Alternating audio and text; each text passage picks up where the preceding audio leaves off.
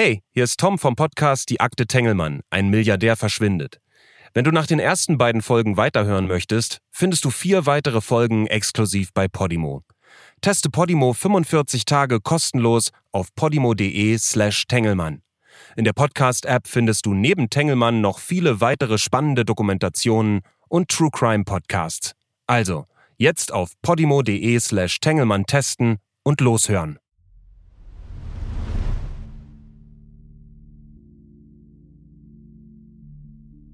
Im April 2018 verschwindet der Milliardär Karl Erivan Haub spurlos in den Schweizer Alpen. Die meisten glauben an einen Unfall, doch geheime Dokumente zeigen, er könnte genauso gut untergetaucht sein und noch leben. In Russland. Der ehemalige Chef des Großkonzerns Tengelmann soll Verbindungen zu einer russischen Frau haben. Die Medien schreiben ihr sofort die Rolle der Geliebten zu. Ihr Name? Veronika E. Nach meinen Recherchen erscheint es mir sehr plausibel, dass Veronika E. Mitarbeiterin eines Geheimdienstes war. Ich kann es nicht belegen, aber unter anderem habe ich sie äh, gefunden als Mitarbeiterin einer Firma in Russland, wo sie aber überhaupt keine Rolle spielte. Und nicht nur das. Auch Karl Irivan Haupt selbst soll mit russischen Nachrichtendiensten in Verbindung stehen. Hier ist das zunächst mal eine interessante Person generell aus nachrichtendienstlicher Sicht, als Einflussagent, als Person, die einfach abgeschöpft werden kann. Die geheimen Dokumente, die mir in meiner Recherche zugespielt wurden, stammen aus dem Umfeld von Karl Erivans Bruder Christian Haub. Warum werden mir diese hochexplosiven Informationen einfach so übergeben? Und was ist dran an den Behauptungen? 11. Juni 2012 im Foyer der Tengelmann Firmenzentrale in Mülheim. Karl Erivan Haupt dreht sich um und scheint zu schauen, ob die Kameras laufen und alle ihm zuhören. Er hat nämlich hohen Besuch. Die damalige Familienministerin Christina Schröder steht an seiner Seite und schaut mit dem Tengelmann-Chef auf eine große Europakarte. Karl Erivan Haupt bittet die CDU-Politikerin zu sich und beginnt auf bestimmte Teile der Karte zu zeigen. Es wirkt seltsam steif, als würde er nur für die Fotografen posieren. Doch die Karte ist tatsächlich interessant. Auf ihr sind Logos der Handelsketten von Tengelmann eingezeichnet. Im Zentrum steht Deutschland, viel Platz nimmt auch Osteuropa ein. Haupt zeigt der Familienministerin, wohin Tengelmann gerade expandiert hat. Stolz erzählt er, dass es schon 19 Obi-Märkte in Russland gibt. Auf der Karte ist in Westeuropa kein einziges Tengelmann-Logo zu sehen. Weder Kaisers noch Woolworth, Kick oder Obi, England, Frankreich, Spanien, alles leer. Die Strategie gehe auch nicht in diese Richtung, erklärt Haupt, sondern ins Internet und nach rechts. Rechts, das bedeutet auf der Europakarte gen Osten. Karl Erivan Haupt betont, was für eine große Chance das Ende des Kalten Krieges für Tengelmann bedeutet hat. Die Gelegenheit, sich ganz frisch und neu zu etablieren. Dann dreht Haupt sich um und spaziert mit Christina Schröder durch die Tengelmann-Zentrale. Er scheint sich Mühe zu geben, nie in die Kameras zu schauen. Die Fotos sollen authentisch aussehen. Der Konzernchef und die Ministerin tief im vertrauten Gespräch. Es wirkt wie ein Schauspiel, das vielleicht beweisen soll, ich expandiere nach Osten und ich habe die Verbindungen nach ganz oben. Doch wem will er das damals beweisen? 2012, sechs Jahre vor seinem Verschwinden. Karl Edwan Haupt wollte gerne auch in Russland Fuß fassen und ist dann mit der Marke Plus Lebensmitteleinzelhändler auch nach Russland gegangen und hat dort Geschäfte aufgezogen. Aber das hat sich nie gerechnet. Das war immer ein Verlustgeschäft. Ich glaube, man kann sagen, dass ähm, in, in der russischen Wirtschaft ein Großteil oder ein, ein viel größerer Teil des Geschäfts in der Grauzone sich abspielt, als es in, in einem westlichen Industrieland wie, wie Deutschland oder Frankreich ist. Also nach unserer Kenntnis äh, hat dieser ganze Russian Laundromat im Grunde funktioniert wie ein Service-Dienstleister für Geldwäsche.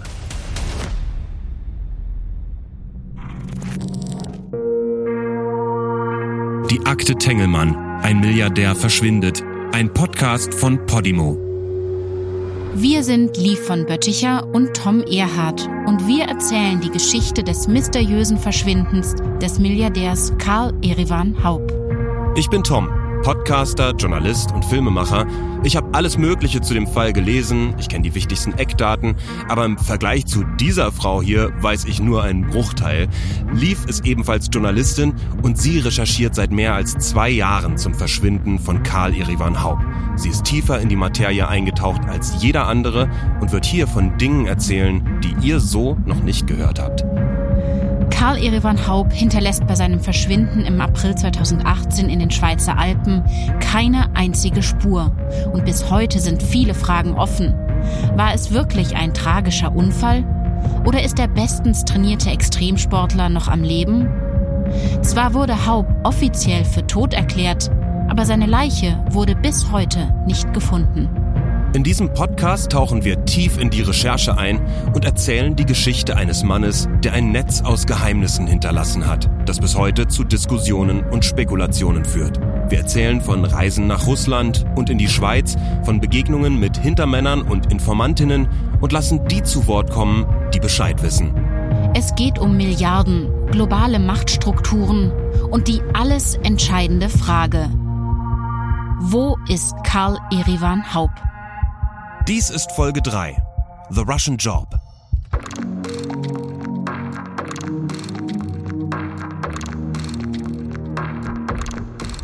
Man muss sich, glaube ich, äh, in Erinnerung rufen, dass die 90er Jahre ja eine Zeit waren, die gerade aus Sicht deutscher Unternehmen eine sehr große, äh, eine Zeit der Möglichkeiten dargestellt haben in Osteuropa. Nils Kreimeier arbeitet für das Wirtschaftsmagazin Kapital und hat in den 90er Jahren selbst eine Zeit lang in Russland gelebt.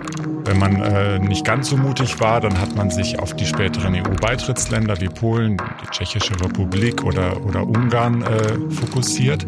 Und die, die äh, Mut hatten und noch weitergegangen sind und vielleicht einfach auch die Ressourcen oder die Kontakte sind in die äh, Russische Föderation gegangen. Das war damals wirklich ein Wagnis Anfang der 90er Jahre und ähm, für viele aber eben auch eine große Chance. Die Gesetzeslage in der ehemaligen Sowjetunion war kurz nach dem Ende des Kalten Krieges alles andere als eindeutig.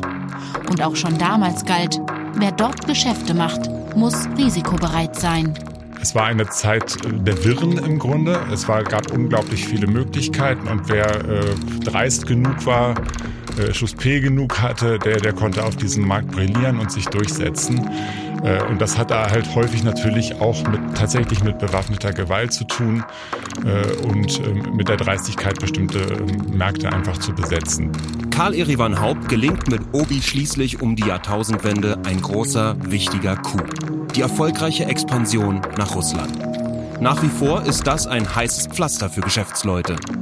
Ich habe zum Beispiel selbst von vielen Unternehmern gehört, dass sie ähm, sowas wie schwarze Kassen unterhalten haben, mit denen Beschäftigte ähm, äh, sozusagen bar bezahlt worden sind. Das heißt, die haben auf dem Papier die eine Summe an Gehalt bekommen und de facto eine, eine höhere Summe, äh, mit der sie dann äh, am Ende die Steuer unterlaufen haben. Das war eine ganz gängige Praxis, an der sich auch internationale Unternehmen beteiligt haben. Die Korruption in Russland blüht völlig unkontrolliert. Die ehemalige kommunistische Weltmacht setzt auf einen aggressiven Kapitalismus. Gesetzliche Vorschriften können leicht mit Schmiergeld umgangen werden. Die Verknüpfungen zwischen dem Staat, Geheimdiensten, selbst der Kirche und gnadenlos gewinnorientierten Unternehmen sind in Russland sehr eng. Saubere Geschäftsverbindungen aufzubauen ist nicht leicht. Ich würde nicht sagen, es ist ausgeschlossen und ich würde auch gar nicht den Generalverdacht erheben gegen deutsche Unternehmen, dass das nicht ihr Ziel wäre, aber es ist mit Sicherheit schwer. Und äh, in dem Moment, in dem einem das klar wird, mit wem man sich da eingelassen hat, dann ist es unter Umständen manchmal schon zu spät. So wie auch immer der Erfolg der Obi-Ost-Expansion zustande gekommen ist, Karl Irivan Haupt ist um 2010 ein wichtiger Partner für Russland in Richtung Mitteleuropa. Und was ihm einmal mit der Baumarktkette gelungen ist, könnte ja auch mit einem Lebensmitteldiscounter klappen, den es in Deutschland schon so gar nicht mehr gibt, nämlich Plus. Doch nach internen Informationen des Tengelmann-Konzerns, die mir zugespielt wurden, stand dieses Geschäft von Anfang an unter keinem so guten Stern. Karl Erivan Haub lässt sich im Zuge des Plus-Geschäfts in Russland erwiesenermaßen mit zwielichtigen Businesspartnern ein. Geschäftsmänner, die Anteile an einer russischen Bank hatten, die mit einem milliardenschweren Geldwäscheskandal in Verbindung steht.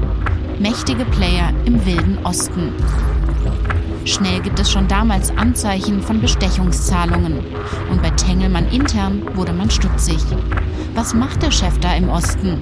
Haupt wird auch direkt angesprochen, zum Beispiel von der eigenen internen Revision, was die potenziellen Missstände angeht. Aber er leitet keinerlei Maßnahmen ein. Nichts, nada, niente.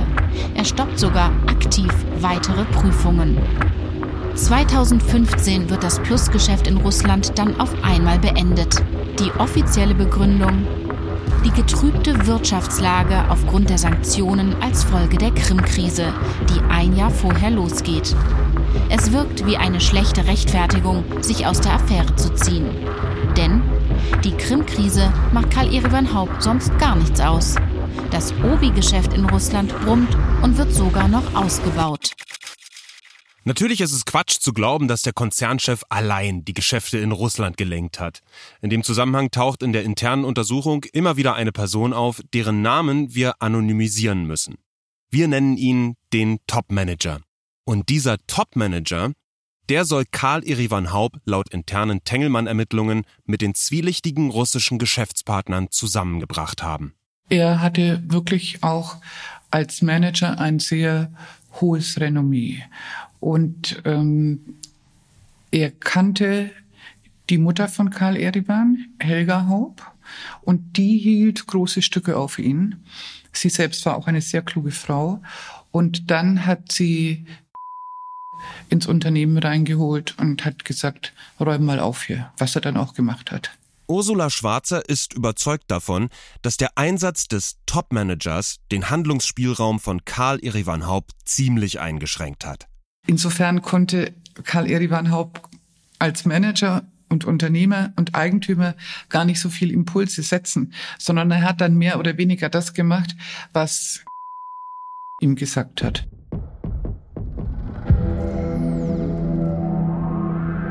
Für Karl Erivan Haupt wird der Topmanager trotzdem nicht zu seiner Konkurrenz. Im Gegenteil. Die beiden arrangieren sich und arbeiten sehr eng zusammen. Es entsteht sogar so etwas wie eine Vater-Sohn-Beziehung.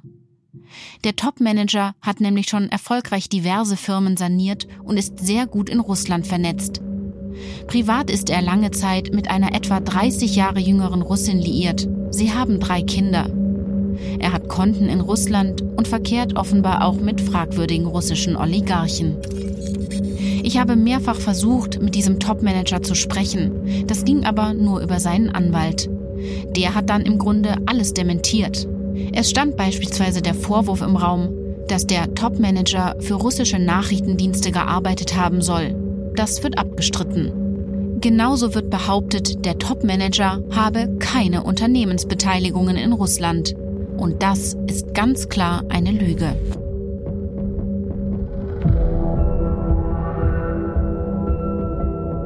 Die Recherchen von meinem Kollegen, dem RTL-Fact-Checker Sergei und mir zeigen, dass der Top-Manager sich über die Jahre ein kompliziertes Firmengeflecht in Russland aufgebaut hat. Aber immerhin gibt er über seinen Anwalt zu, dass er eine der Personen kannte, die später Geschäftspartner von Karl Erivan Haupt in Russland war und mit einem gigantischen russischen Geldwäschesystem in Verbindung steht. Da schwirren die ersten Zahlen herum. Das äh, fängt an bei 20 Milliarden äh, Euro äh, bis zu 80 Milliarden. Also 80 Milliarden ist so die Obergrenze, die immer genannt wird. Karl Erivan hatte gleich drei fragwürdige russische Geschäftspartner bei seinem Versuch, die Supermarktkette Plus in Russland zu etablieren. Ihre Namen? Sustalchev, Brodsky und Grishin. Warum und wie Karl Erivan Haupt gegen jede unternehmerische Vernunft mit diesen drei seltsamen Figuren in Kontakt gekommen ist, können wir nicht beweisen. Fakt ist aber, dass der Topmanager zugibt, einen dieser drei persönlich gekannt zu haben. Andrei Sustalchev. Es ist erwiesen, dass der Topmanager der Link ist zwischen Karl Erivan Haupt und diesem Sustalchev. Sustalchev ist ein wirtschaftliches Schwergewicht. Er ist jemand in Russland. Er schafft es aber trotzdem, sich komplett aus der Öffentlichkeit rauszuhalten. Es gibt keine Presseberichte, keine Fotos, einfach gar nichts über ihn im Netz. Zum Glück wird mein RTL-Recherchekollege Sergei fündig mal wieder. Er treibt über seine Kontakte in Russland eine Kopie des Reisepasses von Sustelchev auf. Auf dem Passfoto wirkt er erstmal unauffällig, ein ganz durchschnittlicher Mann mittleren Alters mit kalten, intelligenten Augen. Der Reisepass ist dann der Schlüssel zu weiteren Informationen, nämlich zu Reisen von Sustalchev. Über russische Datenleaks finden Liv und Sergei heraus, wo der Mann so unterwegs war. Die Liste ist nicht besonders lang, es gibt auch Lücken von mehreren Jahren, das ergibt aber auch Sinn. Denn schließlich hat er vermutlich viele Reisen außerhalb Russlands gebucht und war wohl immer wieder auch im Privatjet unterwegs. Wir können bei den Reisen aber direkt ein Schema entdecken. Es gibt fast ausschließlich Linienflüge zwischen Moskau und Genf und mehrfach Kurztrips nach Zypern und auf die Krim. Und es sieht ganz danach aus, dass Sustelchev offenbar die meiste Zeit in Genf lebt. Dort hat er auch eine offizielle Adresse. Er hat natürlich auch eine Schweizer Telefonnummer, die auf ihn registriert ist. Und genau diese Nummer hat Karl Erivan Haupt angerufen, kurz nach dem Tod seines Vaters, ein paar Wochen vor seinem eigenen Verschwinden. Und zwar an einem Tag viermal innerhalb von zwei Minuten. Das ist ja etwas vor dem Verschwinden auch gewesen, dass da vielleicht geschäftlich irgendwas in die Wege geleitet wurde zum Beispiel. Das äh, könnte ja in diese Richtung gehen. Auch das ist natürlich nur Spekulation. Geheimdienstexperte Malte Roschinski hält vor allem den Zeitpunkt für relevant. Es ist eine ungewöhnliche Kontaktaufnahme gewesen, ähm, die offensichtlich unter großem Druck stattgefunden hat. Andrei Sustalchev, den Karl Irivan Haub am 11. März 2018 so dringend sprechen muss, ist eine überaus interessante Person. Er ist ein Phantom, taucht nirgends auf, gleichzeitig ist er aber Anteilseigner der Rosefro Bank, einer Bank, die eine Schlüsselrolle in einem der größten Geldwäscheskandale in Russland spielt. Und er ist nicht der einzige Partner im Plus-Russland-Geschäft von Tengelmann mit Verbindungen zu dieser korrupten Bank.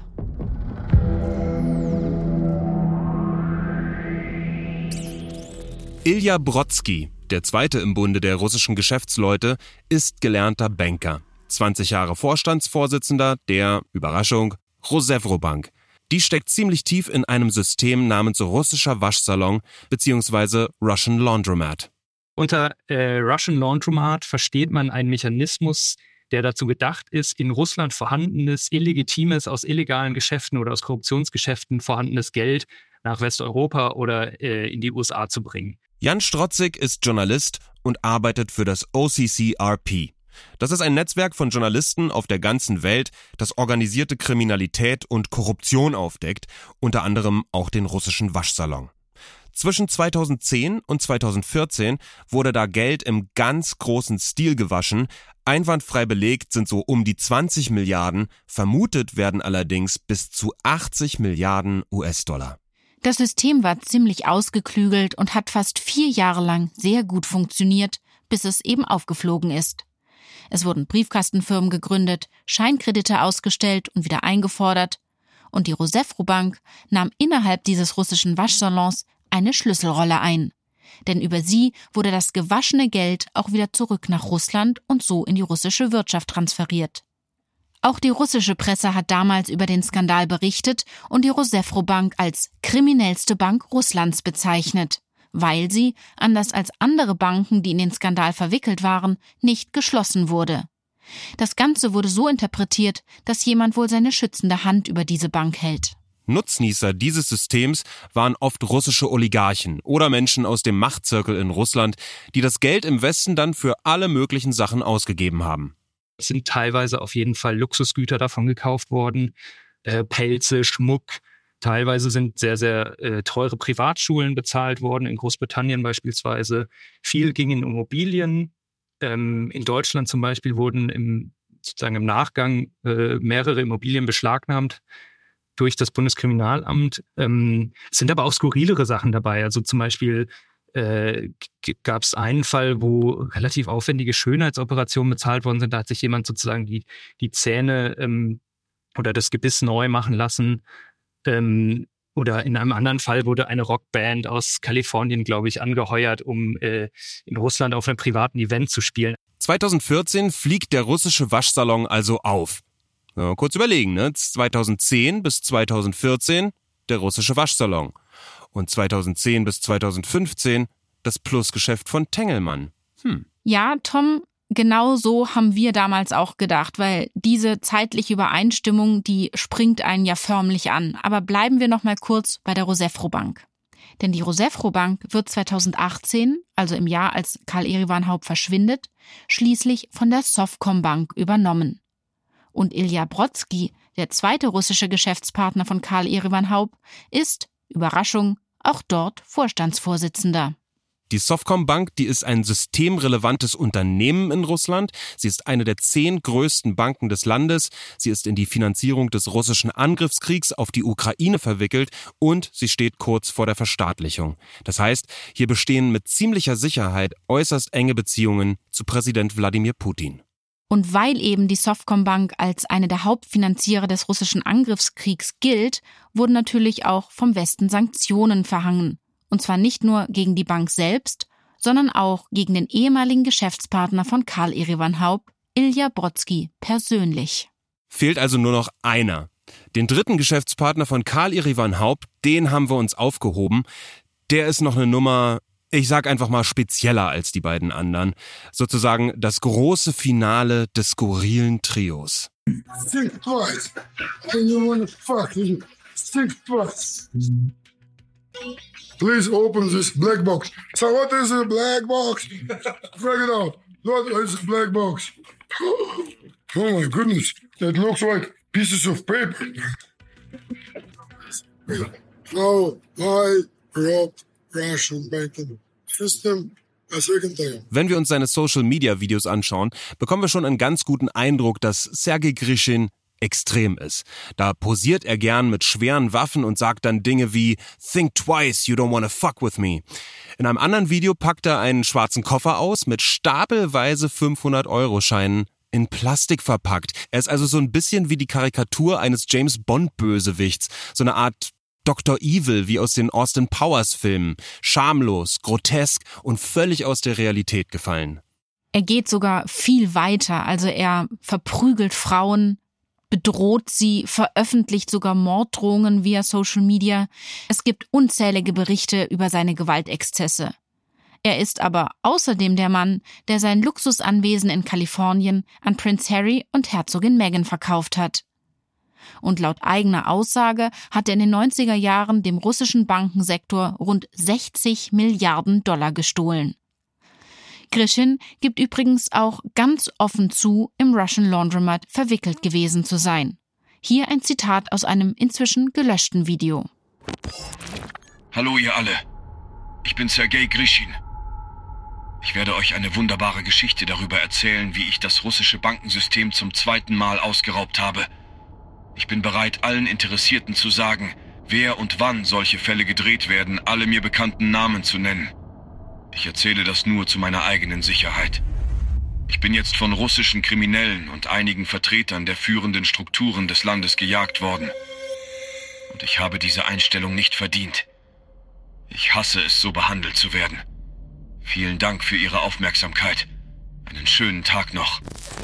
Natürlich wollten wir von unseren Insidern und Expertinnen gerne mehr über diesen Sergei Grishin erfahren. Aber der Einzige, der diesen Namen überhaupt auch nur in den Mund genommen hat, ist Nils Kreimeier vom Kapitalmagazin. Sergei Grishin stand ja für die äh, Rosjevro Bank und ähm, er wird deswegen eigentlich auch in allen Untersuchungen zum Waschsalon immer als eine Person genannt äh, von Interesse, wenn man so will. Das ist die einzige Aussage, die irgendjemand zu Sergei Grishin treffen wollte. Er war einer der Hauptanteilseigner der Rosefro Bank und bei den Untersuchungen ist sein Name gefallen. Das war's. Die Vermutung liegt jetzt nahe, dass unsere Insider und Expertinnen so eine gewisse Vorsicht walten lassen, zu wem sie sich äußern und zu wem nicht. Und warum? Darüber können wir natürlich nur spekulieren. Aber wenn wir mal ein paar Schritte zurücktreten und uns den ganzen großen Zusammenhang nochmal vor Augen führen, dann können wir uns angesichts der Schlagworte möglicherweise alle unseren Teil denken. Russische Geheimdienste, Korruption, Geldwäsche von bis zu 80 Milliarden US-Dollar. Ja, und irgendwo da drin steckte offenbar auch Karl Erevan Haupt. Das wird mir vor fast drei Jahren klar, als ich anfange, den Fall zu recherchieren. Russland spielt hier eine ganz wichtige Rolle. Ich muss dorthin, um für meine RTL-Doku zu drehen. Das ist unerlässlich. Nächtelang sitze ich damals 2021 über den geleakten Dokumenten, studiere die mir zugespielten Akten, arbeite mich durch die vertraulichen Informationen und immer wieder google ich den Namen Karl Erivan Haupt. Nur einige Tage nach dem Treffen mit dem Krisenmanager, nachdem mir die internen Ermittlungen zum Plus-Russland-Geschäft zugespielt wurden und die Geschichte ein immer größeres Netz aufspannt, entdecke ich eine Meldung in der Presse. Die Westdeutsche Allgemeine Zeitung, kurz Watz, titelt Wende im Fall Haub. Überraschend wollen nun auch Ehefrau und Kinder den verschollenen Tengelmann-Chef für tot erklären lassen. Und ich kann's kaum fassen. Zur Erinnerung, Katrin Haub hat sich bisher geweigert, ihren Mann für tot zu erklären, denn dann würden die Erben seine Firmenanteile zwar bekommen, aber auch eine hohe Erbschaftssteuer bezahlen. Hunderte Millionen Euro würden so flöten gehen. Auf der anderen Seite versuchen Christian Haubs interne Ermittler gerade nachzuweisen, dass Karl Erevan Haub entweder absichtlich untergetaucht ist oder er vielleicht auch in kriminelle Machenschaften verwickelt war denn dann könnte man ihn einfach als Gesellschafter aus der Firma ausschließen. Christian Haupt könnte dann wiederum die Unternehmensanteile seines Bruders zu einem vorher im Gesellschaftervertrag festgesetzten Preis übernehmen. Die internen Ermittler haben deshalb die Aufgabe, den finalen Beweis zu besorgen, dass Karl Irivan Haupt noch in Russland lebt. Sie sollen Fotos besorgen, die das zweifelsfrei belegen. Ich stelle jetzt hier mal eine Vermutung auf. Für mich klingt es so. Hätte man diesen finalen Beweis, hätte man auch Katrin Haub und die Kinder in der Hand. Die hätten dann nämlich zwei Optionen. Entweder sie erkennen an, dass der Vater und Ehemann wegen vermutlich krimineller Machenschaften untergetaucht ist und riskieren finanziell alles, oder Nummer zwei. Sie und die Kinder stimmen der Todeserklärung zu, um wenigstens einen ordentlichen Batzen Geld zu bekommen, auch wenn die Erbschaftssteuer erheblich ist. All das funktioniert natürlich nur so lange, wie weder die Behörden noch die Presse über den internen Kenntnisstand informiert werden. Entsprechend verdutzt greift dann auch einen Tag später, am 3. Februar, die Bild-Zeitung die Nachricht von der Todeserklärung auf. Überraschende Wende im härtesten und teuersten Erbstreit Deutschlands. Drei Jahre hatten sich Katrin Haub und ihre Zwillinge gewehrt, den Tod ihres Ehemanns und Vaters Karl Erivan offiziell zu machen. Nun will der sogenannte Kölner Stamm des Konzerns um Katrin Haupt den Tengelmann-Chef doch für tot erklären lassen. Die Presse tappt also im Dunkeln, die Behörden interessieren sich gar nicht, doch im Hintergrund bei Tengelmann ist offenbar irgendetwas Entscheidendes passiert. Doch was? Wurde der finale Beweis erbracht, dass Karl Erivan Haupt noch lebt? Wird dieser Beweis aber nur intern eingesetzt, um den Erbschaftsstreit zu lösen? Und werden die Behörden absichtlich nicht informiert? Mir wird Anfang Februar 2021 endgültig klar, hinter diesem Fall steckt ein riesiger Komplex. Und wenn ich von Christian Hauptseite nur mit so vielen Informationen versorgt wurde, um im Erbschaftsstreit seine Position zu stärken, wird dieser Strom an geheimen Dokumenten bald versiegen. Die Chance, Licht in diesen Fall zu bringen, wird schwächer. Und die Zeit, die mir dafür noch bleibt, zerrinnt mir langsam zwischen den Fingern.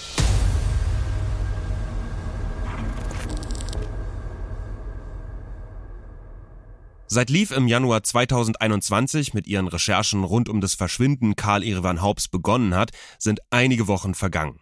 Ihr wurden Dokumente zugespielt, die Verbindungen des Verschwundenen zu russischen Geschäftsleuten und Verwicklungen mit dem russischen Geheimdienst vermuten lassen. Für eine saubere Recherche muss ich aber nach Russland. Dort, wo Karl Irivan Haupt möglicherweise untergetaucht ist.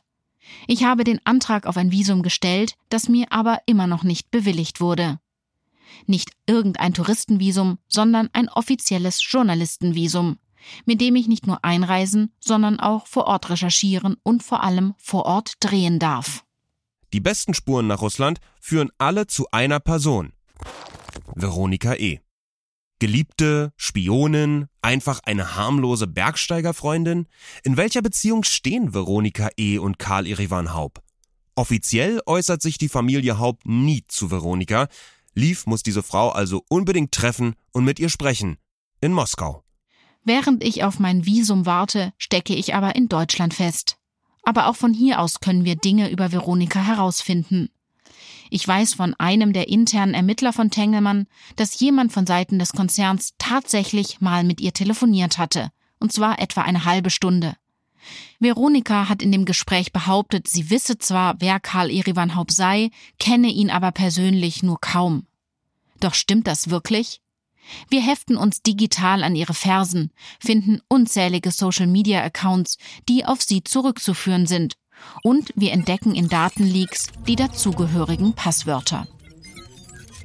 Ja, da bin ich eigentlich so ein bisschen enttäuscht, weil ähm, man im nachrichtendienstlichen Bereich nicht nur da, aber vor allem da sich ein bisschen mehr Kreativität äh, wünschen könnte oder erwarten könnte, äh, wenn es um äh, die Datensicherheit, Informationssicherheit äh, und Cybersicherheit geht. Also das sind schon Passwörter, die sehr, sehr simpel sind, leicht zu erraten. Geheimdienstexperte Malte Roschinski spricht hier von Passwörtern, die Veronika E. für diverse Accounts hatte.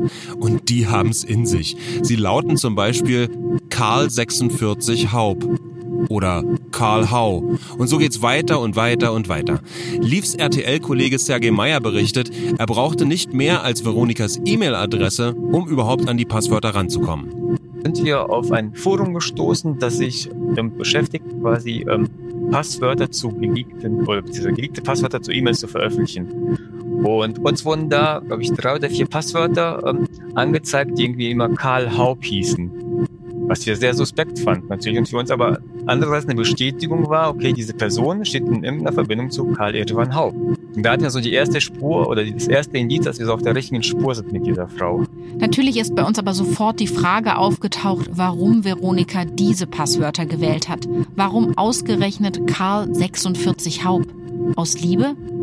War sie doch für den russischen Geheimdienst FSB aktiv und führte mit unterschiedlichen E-Mail-Adressen und den entsprechenden Passwörtern ihre Zielpersonen, also die Leute, für die sie persönlich zuständig war? Oder gibt es noch andere Erklärungen? War das bewusst so, weil man damit gerechnet hat, dass diese Passwörter irgendwann mal geleakt werden, äh, um dann bestimmte Spuren zu legen in Richtung Karl Erevan Haupt? Ähm, diese verschwörerische Frage stellt sich natürlich immer. Oder ist das hier mal wieder ähm, äh, ja einfach ein handwerklicher Fehler, eine handwerkliche Ungenauigkeit, eine kleine Schlamperei, sage ich jetzt mal aus handwerklicher Sicht, ähm, wo ja jemand nicht so drauf geachtet hat und wo Frau E da halt auch gesagt hat, ja gut, also egal, ich muss es mir schnell merken können. Malte Oschinski hält vor allem eine dieser Erklärungen für wahrscheinlich. Wenn man sich das in, also gemeinsam damit anschaut, wie sie sich ähm, präsentiert hat in der Öffentlichkeit, also mit deutlich mehr äh, äh da, zu, zur Schau gestelltem Reichtum, als ihr Einkommen hergeben würde, dann würde ich eher darauf tippen, dass es ein handwerklicher Fehler ist. SUVs, Luxusapartment und Extremsport an exklusiven Orten. Wir tragen im Laufe der Zeit immer mehr Material über Veronika zusammen. Wir kennen ihren vollen Namen, ihre Versicherungsnummer, zwei Telefonnummern und ihre diversen Passnummern. Mit diesen Informationen kann Sergei Datenleaks nach Reiseinformationen durchsuchen. Über 200 Seiten trägt er zusammen, eng bedruckt in kyrillischer Schrift für die Zeit von 1999 bis 2021. Und die Reiseziele von Veronika, die verändern sich. Bis 2011 sind das vor allem Russland und die Krim. Oft reist sie für ein bis zwei Tage an Orte, die irgendwas mit Rüstung und Militär zu tun haben. Ab 2012 schlägt das plötzlich um. Jetzt reist sie immer mehr nach Europa und in die USA. Sie ist sehr oft in München, Berlin, Frankfurt, Hamburg, Zürich, Genf, Mailand, Rom, New York und auch Los Angeles. Geld scheint keine Rolle zu spielen. An einem Tag ist zum Beispiel eine Reise nach Berlin gebucht, für den Folgetag dann gleich zwei Rückflüge nach Moskau, einer aus Berlin, einer aus Hamburg. Nehmen wir also mal die Möglichkeit in Betracht, dass Veronika tatsächlich Geheimdienstmitarbeiterin ist, könnte man den Eindruck bekommen, na, wurde hier jemand befördert und bekommt ein neues Einsatzgebiet? Uns hat natürlich am meisten interessiert, ob Veronikas viele Reisen in irgendeinem Zusammenhang mit den Reisen von Karl Irivan Haupt stehen. Und tatsächlich. Zwischen 2009 und 2015 sind beide neunmal zur selben Zeit an denselben Orten. In Minsk, Sochi, Omsk. Nicht unbedingt die erste Wahl für romantische Getaways. Dass hier zwei Turteltauben eine Affäre haben, drängt sich zumindest nicht sofort auf. Auffällig ist auch eine Reise der beiden vom 25.05.2009. Am Vortag reist Veronika erstmal von St. Petersburg nach Moskau, nur um dann einen Tag später mit dem Nachtzug wieder nach St. Petersburg zurückzufahren. Und Karl Erivan Haupt hat auch eine Buchung für eben diesen Nachtzug. Veronika ist im Abteil 7, er in Nummer 9. Beide Tickets wurden gleichzeitig gebucht, aber die getrennten Abteile auch die klingen jetzt nicht unbedingt nach einem romantischen Ausflug zu zweit. Wenn es die gemeinsamen Reisen betrifft von, von Herrn Haub und äh, von der Frau E., äh, dann sieht das schon so aus, dass die offensichtlich die gemeinsame Reise verschleiern wollten, dass da also irgendeine Art von konspirativen Zweck äh, da zugrunde liegt. Das ist dann offensichtlich ähm, so, dass man dann natürlich versucht, durch einfache Maßnahmen äh, die äh, das gemeinsame Reisen in irgendeiner Form schwer ermittelbar zu machen. Malte Roschinski vermutet bei den Reisen einen geheimdienstlichen Hintergrund. Also hier, das deutet darauf hin, dass das äh, konspirative Zwecke hatte. Welche konkreten, weiß man natürlich nicht. Noch weitere Indizien deuten klar in Richtung Geheimdienst. Offiziell ist Veronika in der Wohnung ihrer Mutter und ihres Stiefvaters gemeldet, in einem Außenbezirk von St. Petersburg, einer Gegend mit heruntergekommenen Plattenbauten, sehr einfach, um nicht zu sagen ärmlich. Gerade mal 53 Quadratmeter hat diese Wohnung. Doch das ist nur die Fassade. Sie selbst wohnt nämlich in einem Luxusapartment und das hat mein RTL-Kollege Sergei unter die Lupe genommen oder ich habe dann ähm, im Katasteramt von St. Petersburg geschaut, nachdem ich die Adresse herausgefunden hatte von dieser Wohnung, auf wen ist diese Wohnung registriert. Und da war tatsächlich ersichtlich, dass diese große Wohnung in einem schönen Viertel in St. Petersburg auf ihren Namen registriert ist. Was uns natürlich ein bisschen überrascht hat. Und das stellt natürlich auch mal wieder die Frage, wie kann Veronika E. sich so eine Wohnung überhaupt leisten? Dann haben wir uns das Handelsregister Auszüge des Unternehmens besorgt. Man kann sich anschauen, wie ist die wirtschaftliche Situation des Unternehmens, welche Umsätze hat das Unternehmen in den letzten Jahren gemacht. Und es hat nicht so ganz zusammengepasst zu dem Lebensstil von Veronika E. Dann haben wir über eine andere Quelle wiederum ähm, ein ja, Einkommens- oder mehrere Einkommensnachweise aus den letzten Jahren bekommen und die waren relativ klein. Also allein mit ihrem Einkommen kann man ihren Lebensstil nicht erklären. Das war für uns so der erste Moment, der sehr ähm, ja, verdächtig war. Das Unternehmen, von dem Sergei hier spricht, ist natürlich Russian Event, die Agentur, für die Veronika arbeitet. Die Agentur, die eine Geburtstagsfeier für Karl Erivan Haupts Mutter ausgerichtet hat, bei der Haupt und Veronika sich kennengelernt haben. Das konnte uns zum Beispiel die Agenturchefin belegen. Sie hat mir dann auch Fotos gezeigt von dieser Feier, wollte sie mir aber nicht überlassen, weil sie Angst vor Klagen durch Tendelmann hatte. Aber so hatten wir auf jeden Fall eine Bestätigung, dass es diese Verbindung halt gab. Der Einkommensnachweis von Veronika, den Sergei organisiert, zeigt, ihr offizielles Gehalt sind circa 10.000 bis 12.000 Euro. Und zwar nicht im Monat, sondern im Jahr. Dazu die Eigentumswohnung im Admiralsbezirk in St. Petersburg, das Luxusapartment im gläsernen Hochhaus in Moskau. Sie fährt einen fetten SUV von Land Rover und jettet quasi ständig durch die Weltgeschichte. Also es deutet schon so ein bisschen darauf hin, dass da offenkundig noch eine andere Einnahmequelle ist, möglicherweise nachrichtendienstlicher Natur. Falls wirklich Geld aus dieser Quelle geflossen sein sollte, sieht Geheimdienstexperte Malte Ruschinski hier mal wieder schlechtes Handwerk wenn man äh, handwerklich sauber vorgehen würde, ähm, agentenmäßig unterwegs ist, ähm, würde man professionell versuchen zu verschleiern, dass man eigentlich mehr Geld verdient und sich eben nicht die Luxushandtaschen gönnt und äh, den Sportwagen, weil genau das ja auffällig ist und dann äh, entsprechend die roten Flaggen wehen lässt im, im Umfeld äh, oder bei Investigativjournalistinnen und Journalisten, die sich mal damit äh, befassen. Leaf und Sergei durchleuchten alle Daten, die sie in die Finger bekommen und dazu gehören auch Telefonlisten. Normalerweise telefonieren Karl Erivan Haub und Veronika nur sehr kurz miteinander. Das ändert sich allerdings ausgerechnet in der Nacht vor Karl Erivan Haubs Verschwinden in den Schweizer Alpen. Plötzlich finden mehrere Telefonate statt, die sehr lange dauern, die zum Teil eine Stunde in dem Bereich dauern.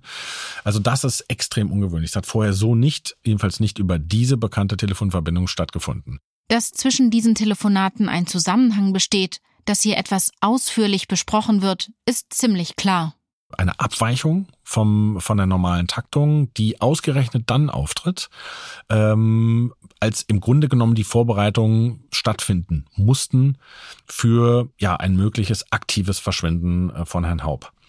Und das würde auch darauf hindeuten, dass Herr Haub zumindest Kenntnis davon hatte oder involviert war in die Organisation seines äh, Verschwindens. Dafür sprechen auch andere Indizien. Karl Erivan Haub entscheidet spontan zwei Tage vor seinem Verschwinden, nachdem er mehrfach mit Veronika telefoniert hat, er wird nicht wie geplant nach Les Deux Alpes in Frankreich, sondern nach Zermatt in der Schweiz fliegen. Am Tag vor seinem Verschwinden telefoniert er mit Veronika unter anderem nach seiner Ankunft dort kurz vor 16 Uhr und im Anschluss an dieses Gespräch bucht Veronika E. eine Zugfahrt für den nächsten Tag, den 7. April 2018, an dem Karl Erivan Haupt verschwinden wird. Sie reist an diesem Tag von St. Petersburg nach Moskau und bucht diesmal kein Ticket für eine Rückfahrt. Macht sie das, um Karl Erivan Haupt dort zu erwarten? Bucht sie keine Rückfahrt, weil sie noch nicht weiß, wie lange sie in Moskau zu tun haben wird? Egal wie man es dreht und wendet, die Anzeichen häufen sich, dass Karl Erivan Haupt bewusst untergetaucht sein könnte. An die Unfalltheorie glauben mein Kollege Sergei und ich immer weniger.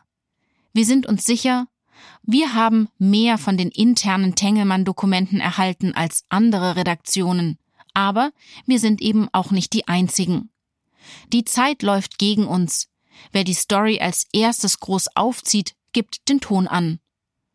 Mein Kollege und ich arbeiten rund um die Uhr an den Vorbereitungen für die Dreharbeiten in Moskau als am Sonntag, dem 21. Februar, plötzlich tatsächlich eine andere Newsseite im Internet mit der Story rausgeht. Interne Tengelmann-Ermittlungen. Verschollener Milliardär Karl Erivan Haub soll Verbindungen zum russischen Geheimdienst gehabt haben. Es ist für mich nur ein schwacher Trost, aber der Artikel dieses Kollegen ist voller Fehler. Namen, Ereignisse, es hakt erheblich hier und da. Eines stimmt allerdings. Der Artikel betont sinngemäß, die Ermittlungsakten zu dem Fall sind teilweise schon seit Jahren bei Tengelmann unter Verschluss und wurden den Behörden offenbar nie übergeben. Und das ist für mich der schwerwiegende Vorwurf. Familie Haub hat seit geraumer Zeit Anhaltspunkte, dass ihr Tengelmann-Konzern in schmutzige Machenschaften verstrickt sein könnte. Geldwäsche, Geheimdienste und so weiter. Davon, dass sich Katrin Haub laut Presseberichten vor einigen Wochen der Todeserklärung angeschlossen hat und was das bedeuten könnte? Kein Wort im Artikel. Die Last der Berichterstattung und die Brisanz der Infos, die man einfach so der Presse zugespielt hat, scheint tatsächlich nun auch meinen Kontakt, dem engen Vertrauten von Christian Haub, erst richtig klar zu werden. Wie kann das sein? Schließlich hat er uns die Dokumente doch zugespielt, damit wir sie verwenden hat er sie jemals selber bis zum Ende gelesen? Um den Anschluss an die Geschichte nicht zu verlieren, schreibe ich noch in derselben Nacht für ntv.de einen eigenen Artikel. War zu 95 Prozent kein Unfall. Hatte Hauptkontakt zum russischen Geheimdienst? In unserem Text erzählen wir in penibel recherchierten Einzelheiten, warum die Unfalltheorie so unwahrscheinlich ist Anonymisiert kommen die internen Ermittler zu Wort. Ich will eines klarstellen. Wir sind bei der Recherche weiter als die anderen. Zu dem, was die Todeserklärung bedeuten könnte, schreibe aber auch ich nichts. Ich brauche mehr Fakten und möchte die Bombe nicht zu früh platzen lassen. Leaves Artikel kommt bei ihren Kontakten von Tengelmann nicht so wirklich gut an. Man fordert die geheimen Dokumente zurück, man gibt sich natürlich empört und der Kontakt der kühlt ab. Doch ich lasse mich von der Geschichte nicht mehr abbringen. Weder geben wir die Dokumente zurück, noch hören wir auf zu recherchieren, das wäre ja auch absurd. Wir bereiten weiter die Doku für RTL vor, versuchen auf anderen Wegen an Infos zu kommen und planen die Dreharbeiten in Zermatt und Russland. Und ich frage mich, wo bleibt eigentlich mein offizielles Journalistenvisum, mit dem ich in Moskau drehen darf? Lief. Ich habe gerade gehört, dass dir prinzipiell kein Visum gegeben wird. Ende Februar 2021. Vor fünf Wochen habe ich meinen Visumsantrag gestellt, seitdem habe ich davon nichts mehr gehört. Es wurde bis heute noch nicht genehmigt, aber ich habe inzwischen Kontakt zu einem Deutschrussen, Vadim. Er lebt in Russland und hat angeblich gute Kontakte zum russischen Geheimdienst. Und er hat Infos für mich. Dein Visumsantrag liegt ganz tief unten in einer schwarzen Schublade. Vadim erklärt mir, die Geschichte sei dem russischen Geheimdienst zu heiß. Das überrascht mich nicht wirklich. Ich selbst würde mir ehrlich gesagt nämlich auch kein Visum geben. Aber ich muss nach Russland, ich quetsche Vadim daher regelrecht aus und versuche herauszufinden, wie ich doch noch ins Land kommen könnte. Ich müsse meinen kompletten Reiseplan und meine Drehlocations im Vorfeld bekannt geben und dürfe keinen Millimeter davon abweichen. Dann gäbe es vielleicht eine Chance, meint Vadim. Dagegen sträubt sich bei mir natürlich alles. Mit freier Presse hat das absolut nichts zu tun. Sag das erstmal zu. Komm her, triff ein paar Leute und schau, was sich ergibt. Doch egal, was sich dann vor Ort ergibt, eines sei zu 100 Prozent sicher. Wenn ich nach Russland komme und für meine Doku Bilder und Interviews drehe, werde ich garantiert überwacht werden. Und zwar mehr oder weniger rund um die Uhr. Soll ich mich darauf einlassen? Eigentlich habe ich gar keine Wahl. Bevor Leaf nach Russland reisen kann, überschlagen sich allerdings die Ereignisse hier in Deutschland. Fakt ist ja, für so eine Todeserklärung brauchen Sie entsprechende eidesstattliche Versicherungen. Also ich muss, wenn ich äh, sage, da soll jemand für tot erklärt werden, an Eidesstatt versichern, äh, dass mir nichts bekannt ist, was dafür spricht, dass er noch lebt. Das ist ja klar, sonst könnte man einfach jeden für tot erklären lassen und fertig. Nachdem Katrin Haub und die gemeinsamen Kinder sich im Februar 2021 dem Antrag auf Todeserklärung angeschlossen haben, startet Mitte März am Amtsgericht Köln das sogenannte Aufgebotsverfahren, und damit geht ein Countdown los. Ab jetzt kann acht Wochen lang jede Person, die zum Verbleib von Karl Erivan Haub etwas weiß, sich melden und sagen, Stopp, der lebt noch. Passiert das nicht, wird KEH für tot erklärt. Lief hat jetzt also acht Wochen Zeit, den Fall zu lösen. Und es stellen sich jede Menge Fragen. Die wichtigste weiterhin, warum passiert das alles ausgerechnet jetzt? Hinter den Kulissen von Tengelmann steht man offenbar kurz davor, den finalen Beweis zu erhalten, dass Karl Erevan Haub in Russland untergetaucht ist. Hat man diesen nun schon in der Hand? Wie passt das mit der Todeserklärung zusammen?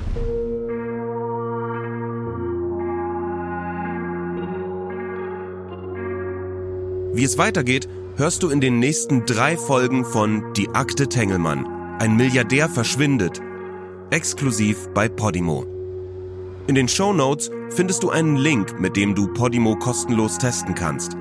Neben diesem Podcast gibt es noch viele weitere spannende Dokumentationen, True Crime Formate sowie über 25.000 Hörbücher. Höre die restlichen drei Folgen Die Akte Tengelmann, ein Milliardär verschwindet, exklusiv bei Podimo und erfahre, wie es mit Karl Irivan Haupt weiterging. Die Akte Tengelmann ein Milliardär verschwindet. Ein Podcast von Podimo, produziert von Bose Park Productions. Hosts Lief von Bötticher und ich, Tom Erhardt. Redaktion und Skript Jelena Berner, Julia Ilan, Tom Erhardt und ich, Lief von Bötticher. Sounddesign und Schnitt Simon Uta Kirschei, Fabio Lautenschläger und Alexander von Bargen. Projektleitung Caroline Köhler. Produzentin Sue Holder. Marketing Podimo Laura Schmidt. Executive Producer Podimo Juliane Rinne.